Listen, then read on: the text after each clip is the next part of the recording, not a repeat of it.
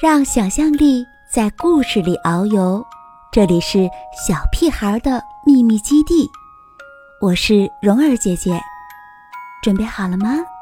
今天的故事开始了。月光男孩，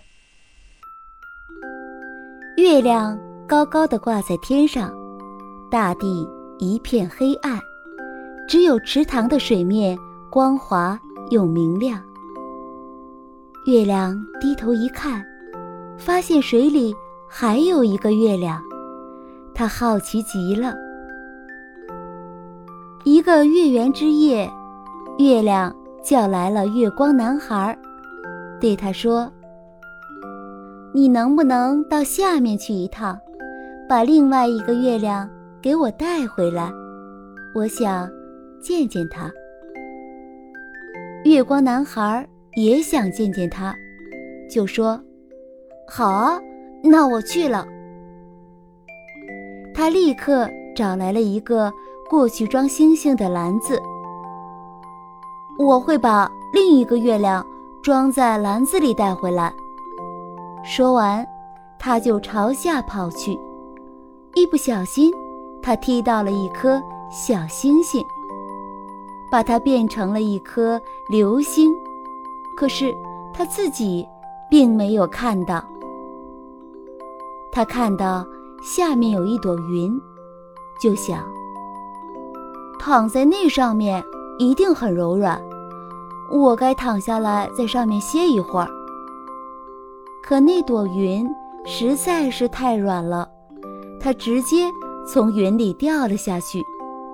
当他从云层下面钻出来的时候，浑身都湿透了。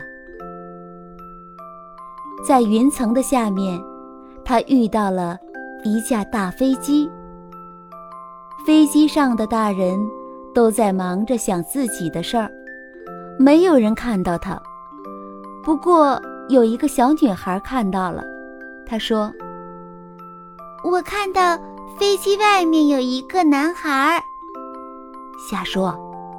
他妈妈说：“那不过就是一个普通的月亮。”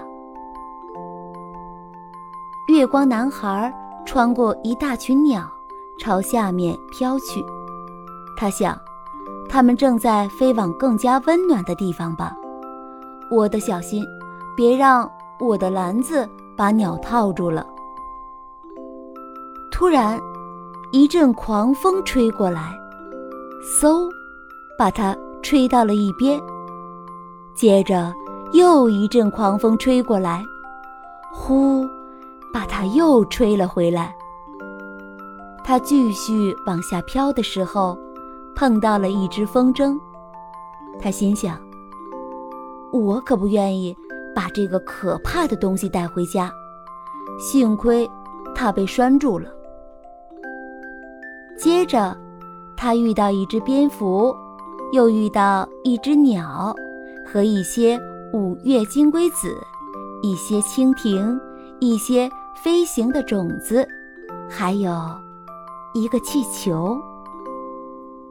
看到这个像月亮的东西，月光男孩想：我可不想跟他说话。几个男孩把球踢得很高。踢到了空中，球看上去很友好，但月光男孩想，我还是觉得球弹得太高了。他到达了树顶，梯子上有一个女孩，扔给他一个苹果，于是他往她的头发上撒了一些金色的小月亮，从此，她的头发。就像新洗过的一样。这是一个香甜的小月亮。男孩一边想，一边就把苹果吃掉了。当他来到烟囱顶上的时候，他的脸都被烟熏黑了。不一会儿，他来到了山脚下的一个小镇。他经过一些窗户，一路往下掉。一个小女孩说：“一个男孩掉下去了。”是啊，要是小孩不洗脸，就会发生这种事。小女孩的妈妈说：“两个小孩正好站在隔壁的窗口，看月光男孩。”其中一个孩子说：“快进来！”另一个孩子喊。可是月光男孩没有时间了，他朝着街上的人群中落了下去。看到那个男孩子了吗？杂货店的老板说：“看样子，他是从月亮上掉下来的。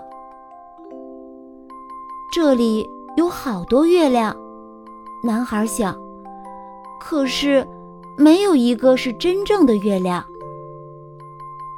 他从街上飘过去，经过了码头，扑通一声巨响，他一下掉进了港湾里。水里。有好多鱼和别的生物，有些被他吓了一大跳，急忙逃走了；还有一些围过来盯着他看。可是他没有在他们中间找到月亮。